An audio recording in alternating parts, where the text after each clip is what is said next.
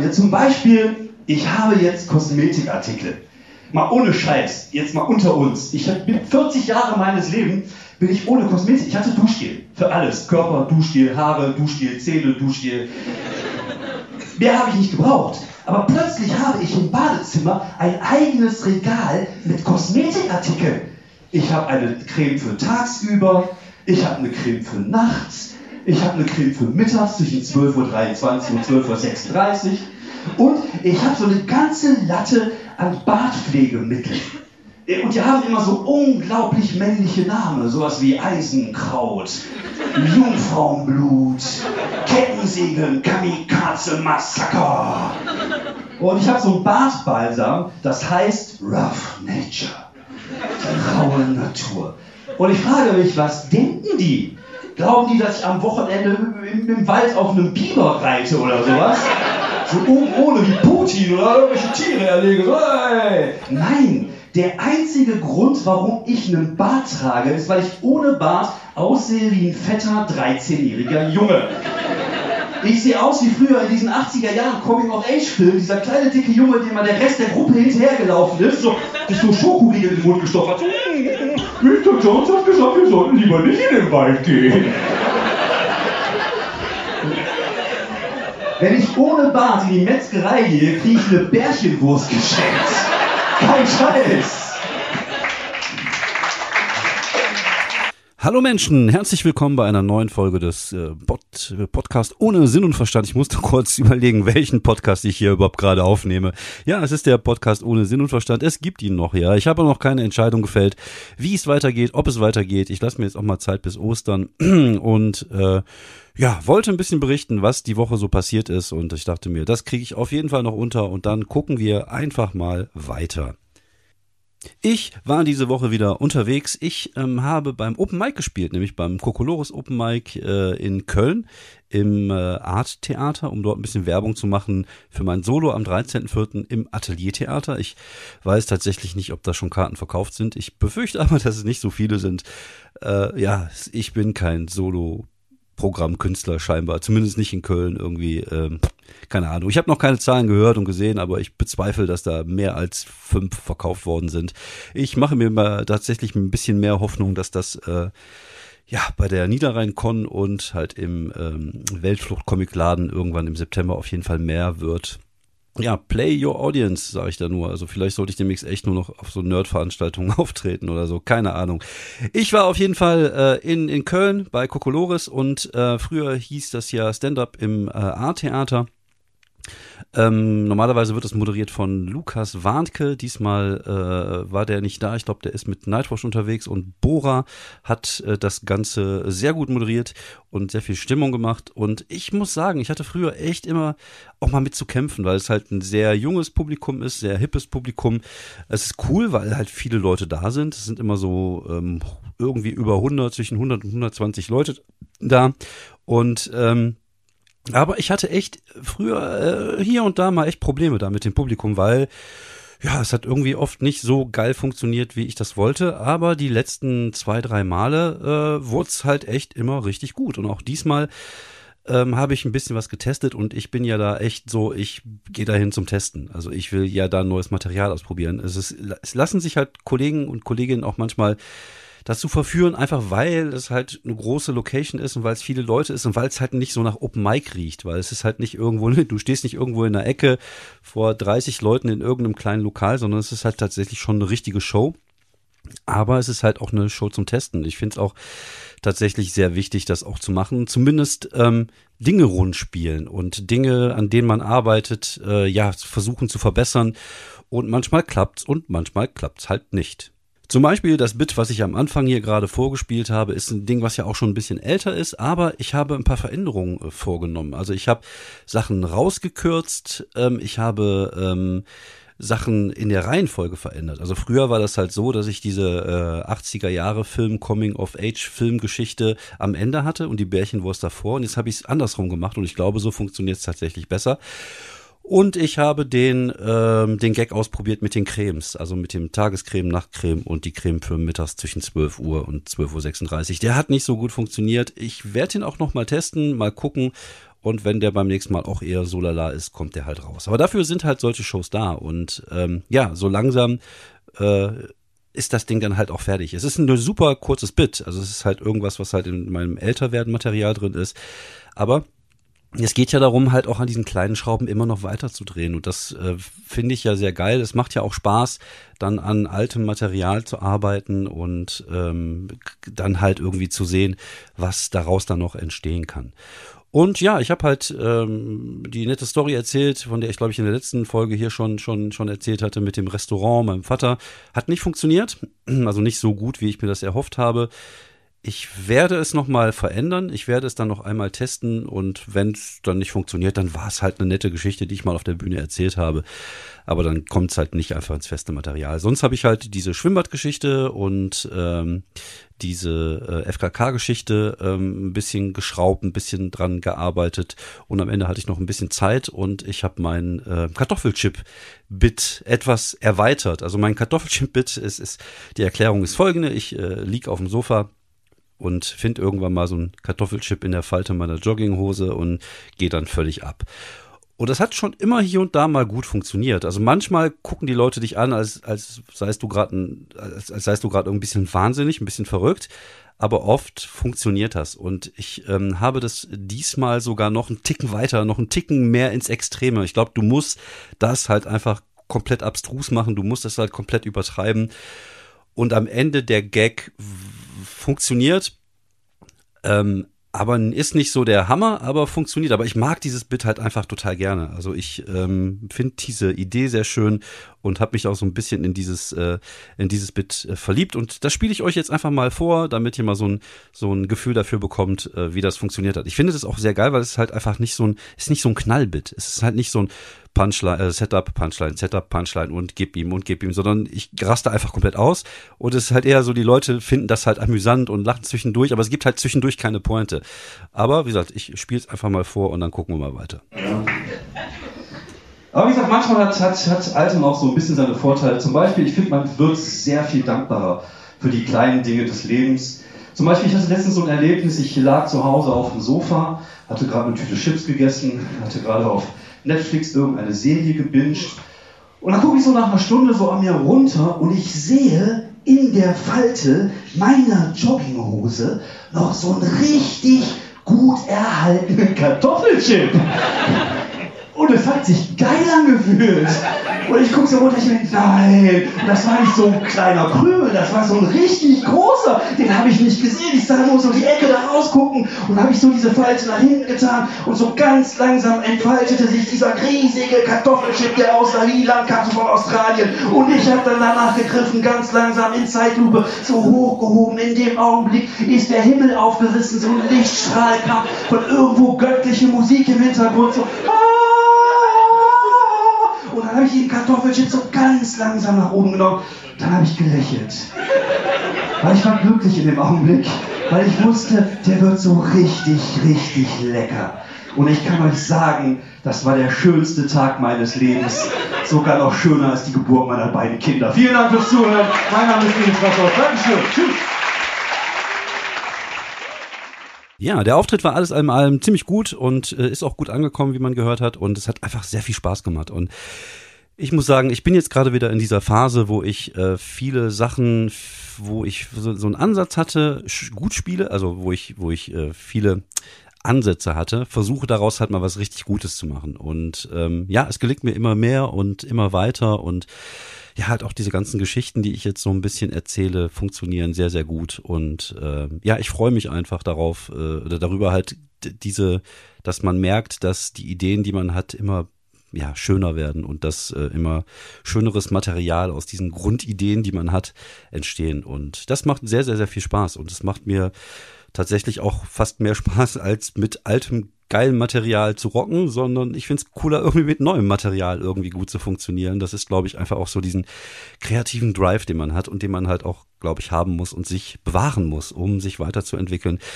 Ich, ich glaube, man merkt auch, dass ich ähm, ja variiere, dass ich immer variabler werde auf der Bühne. Also ich habe zum Beispiel dieses, ich nenne es meine Mike Bibiglia-Stimme. Das äh, hört sich jetzt ein bisschen seltsam an. Mike Bibiglia ist ein amerikanischer Comedian, der manchmal auch so anfängt, so, so ein bisschen die Stimme mit der Stimme zu spielen und zu reden. Und, und das mache ich jetzt zum Beispiel in diesem Kartoffelchip-Ding ja auch, wo ich sage, oh, das war das, dieser, und ne, also dass man da anfängt irgendwie ähm, ja, verschiedene Werkzeuge auch zu benutzen, die man hat, die Stimme und nicht einfach, äh, ja, so, so sein, sein Material runterrattert, sondern dass die Performance noch irgendwie so ein Stück weit mit dazu kommt. Und das ist ja das, was ich immer schon gesagt habe, dass ähm, Comedy halt ein, Zusammen, eine Zusammenkunft verschiedenster Elemente ist. Es ist äh, einmal das Wording, das Gagwriting, das Storytelling, die Performance, die Act-Outs, die Attitüde, wie man irgendwas sagt. Und es ist halt einfach cool zu sehen, wenn man, äh, wie man halt an diesen kleinen Schrauben drehen kann und dann irgendwas, was ganz okay ist, plötzlich halt einfach gut wird. Und äh, das bereitet mir einfach sehr viel Freude. Anders kann ich das nicht sagen, wie ähm, Marie Kondo sagen würden, it sparks joy. Boah, was für ein geiles Englisch. It sparks joy. So, und äh, ja, das war also ein schöner Auftritt, hat sehr viel Spaß gemacht. Ich habe mich auch sehr gefreut, über, über die Kollegen mal, mal und Kolleginnen auch mal wieder äh, gesehen zu haben. Also äh, zum Beispiel äh, Kollege Tobias Rentsch war da, dem habe ich halt immer super viel Spaß. Einfach ein total netter Kerl und äh, wir freuen uns immer, wenn wir uns sehen und wir labern dann auch immer sehr viel. Äh, Lara Autsch war da auch schon ewig nicht mehr gesehen. Ähm, Hani Siam war da von den Rebel Comedies ähm, und es ist einfach schön, einfach schön, äh, ja, die Leute mal wieder zu treffen nach langer Zeit, über Comedy zu reden und äh, zu sehen, was der andere in der in der Pause, also in diesen zwei Jahren gemacht hat. Und die haben ja auch alle getestet und es waren halt einfach super lustige Sachen dabei. Tobias und Lara hatten echt lustige Geschichten dabei, die ich sehr sehr witzig fand und ähm, ja, das äh, war einfach alles in allem ein schöner Abend. Ähm, ich habe mich auch mit dem Tobi noch ein bisschen unterhalten. Wir, was wir beide gemerkt haben, ist, ähm, dadurch, dass wir die letzten zwei Jahre äh, vielleicht weniger unterwegs waren als, als andere, einfach weil, ich glaube, Tobi hat auch einen Job, ich habe auch einen Job, dass wir einen normalen, regulären Job haben und ähm, wir zum Beispiel diese ganzen Open-Mic-Geschichten in Köln nicht mehr gemacht haben im Sommer, auch oft nicht bei Boeing waren oder, oder viel unterwegs waren und wahrscheinlich dann auch eher die Shows, wo man halt auch mal ein bisschen Geld verdient. Ähm, er kommt da, glaube ich, irgendwie aus dem, aus der Ecke da irgendwie 59 Brilon da die Ecke her und das ist natürlich auch für ihn scheiße, dann immer nach Köln zu fahren zum Open Mic. Und wir freuen uns beide natürlich, dass es jetzt auch endlich äh, Leute gibt wie Christian Biermann, der was in Dortmund macht, wie der Summit, der Shows in Essen, im Bochum macht. Das ist natürlich für uns immer so ein bisschen besser, als halt nach Köln zu fahren. Wobei, also für mich Köln eigentlich nicht so eine Entfernung ist, aber Köln ist echt, was zu parken angeht und super anstrengend. Aber und dadurch haben wir natürlich äh, ja viele Sachen, äh, die viel Bewegung nicht mitbekommen, die tatsächlich in diesen letzten zwei Corona-Jahren auch passiert sind und gerade was so diesen Newcomer-Bereich angeht. Also ich würde es jetzt noch nicht mit Berlin vergleichen, was hier so in Nordrhein-Westfalen los ist, aber es ist schon so, dass viele, viele Newcomer nachkommen und ähm, da ist viel Potenzial drinne, aber auch viel, wo du weißt, das wird auf lange Sicht nicht so funktionieren, wie er oder sie sich das gedacht hat. Aber es ist mal ganz interessant zu sehen, dass, dass wir so viele Leute einfach nicht kannten. Und andersrum, dass uns halt viele Leute nicht kannten. Also der ein oder andere äh, Newcomer ist auch Comedy-Nerd und, und, kennt vielleicht den einen oder anderen von uns, aber es ist ja schon so, dass wir natürlich jetzt keine Maxi Stettenbauers oder von mir aus auch David Kebekusse sind oder so, sondern wir bewegen uns halt auf einem relativ übersichtlichen Fame-Level, sagen wir mal. Wir haben eine gewisse Qualität und wir funktionieren auch und macht ja auch sehr viel Spaß, uns gerade diese Mix-Shows-Geschichte zu spielen. Aber man muss halt einfach sagen, dass wir natürlich da jetzt nicht irgendwie Top of the League sind, was auch ganz okay ist. Aber äh, es ist halt schon interessant, einfach zu sehen, was da halt alles nachkommt. Aber auf der anderen Seite ist es ja auch so, das war ja die Situation, in der genau wir vor fünf, sechs, sieben Jahren gesteckt haben. Also wir halt so in dieses Ding reinkamen, da waren wir plötzlich so die Newcomer. Und man hatte dann plötzlich mit den alten Hasen zu tun und jetzt ist man selber so ein Stück weit der alte Hase oder äh, bei Kolleginnen die alte Häsin. Und ähm, ich, es ist natürlich schon so mein Lästertier und da auch gerne mal über Newcomer. Ich glaube, das ist halt ganz normal. Es ist auch, äh, ist auch nicht böse gemeint. Es ist halt auch witzig. Also wir zum Beispiel, wir hatten jetzt einen dabei, der kam so aus der Ecke von Trier Und äh, der hat einen ähnlichen Sprachfehler wie ich. Ich bin ja als Halbfranzose nicht in der Lage, Kirche und Kirche auseinanderzuhalten. Wobei ich habe es trainiert. Ich habe es auch für die Bühne trainieren müssen, diese SCH-Wörter einfach, damit ich nicht, äh, ich nicht die ganze Zeit so rede. Aber er, er kam dann halt aus der Ecke da von Trier unten und er hat die ganze Zeit äh, ein Bit über, über die Kirche gemacht und hat aber immer Kirche gesagt. Und wir standen halt hinten und fanden das sehr witzig und dann haben wir uns überlegt, ein Kirchen-Bingo zu machen und dumme Sprüche über Kirchen gemacht.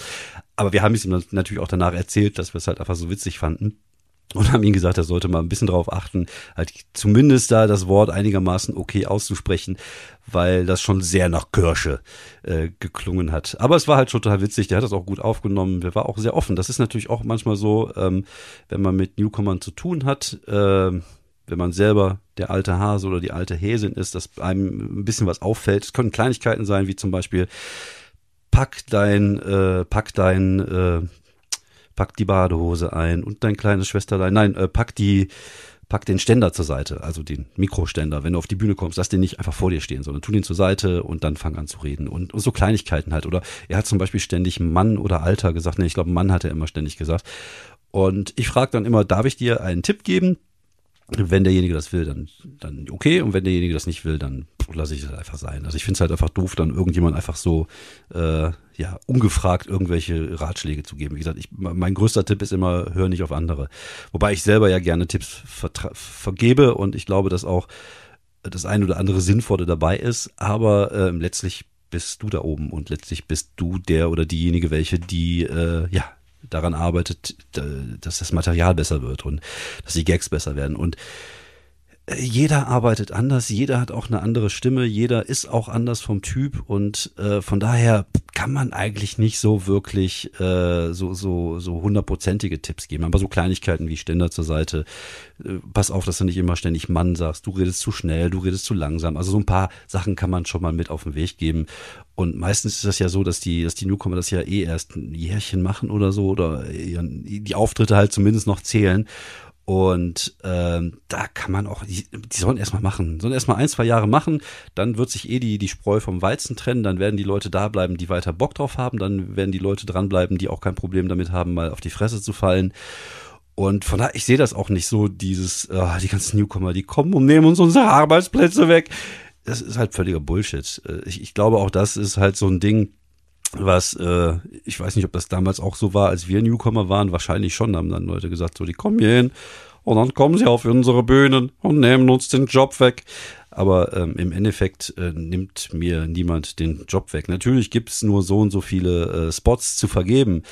Aber ähm, naja, ich sag mal, viele der Newcomer sind irgendwelche Dudes zwischen 20 und 30 und wenn man äh, eine Show besetzt, dann sollte man ja schon ein bisschen darauf achten, dass halt nicht immer der gleiche Typ da ist, sondern dass da halt einfach mal auch der alte Mann zum Zuge kommt. Von daher, ich glaube nicht, dass da irgendjemand mir irgendwie Publikum wegnimmt von den Newcomern. Ich finde es eigentlich eher cool, weil ich finde und ich glaube auch, dass die, die Leute, die jetzt nachkommen, ein ganz anderes Verständnis von Stand-up-Comedy haben, nämlich ähm, ein gutes Verständnis dafür, weil sie halt viele amerikanische Sachen kennen und auch viele gute deutsche Sachen inzwischen als Vorbild haben. Sei es jetzt Felix und, und Maxi, die ja so ein bisschen ja diese Stand-up-Fahne hochhalten.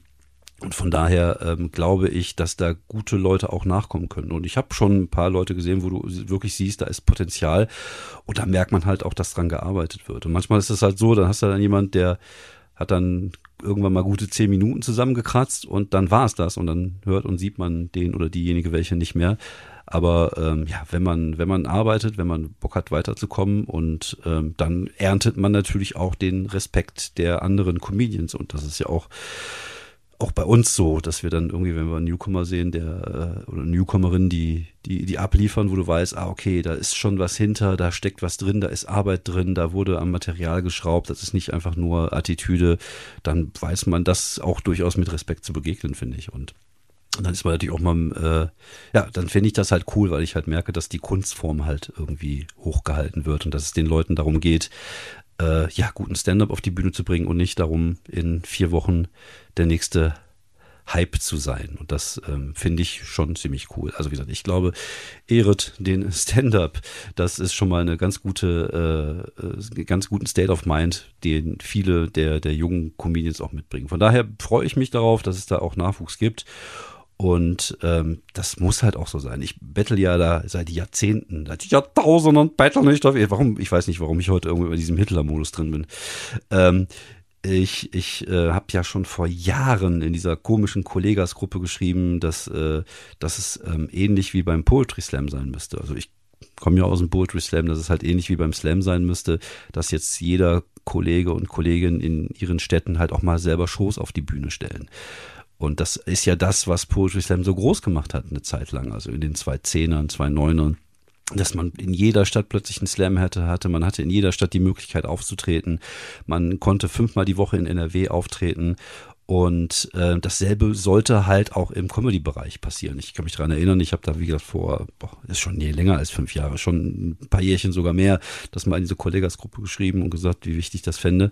Und das bewegt sich jetzt langsam. Das heißt, wir entwickeln so langsam äh, diese Comedy-Szene, das, was ich auch schon seit Jahren predige, dass man so halt, ja, das passiert jetzt und das finde ich halt sehr cool und es freut mich halt da auch ein Teil von sein zu dürfen und äh, ja, von daher bin ich, was, was diese Newcomerschaft angeht, äh, dem immer ganz zugetan. Ich finde es auch eigentlich ganz witzig, wenn ich irgendwo hinkomme, die Leute keine Ahnung haben, wer ich bin und äh, denken so, was ist das denn für ein alter Mann?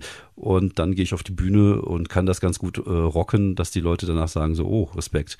Finde ich eigentlich immer ganz witzig. Ich hatte auch schon mal irgendwann überlegt, das ist aber völliger Blödsinn, irgendwie mal wieder beim Poetry Slam mitzumachen, so dass mich da gar keiner kennt oder einfach einen von den guten Testen, Texten mal so rauszuhauen aber ist auch albern.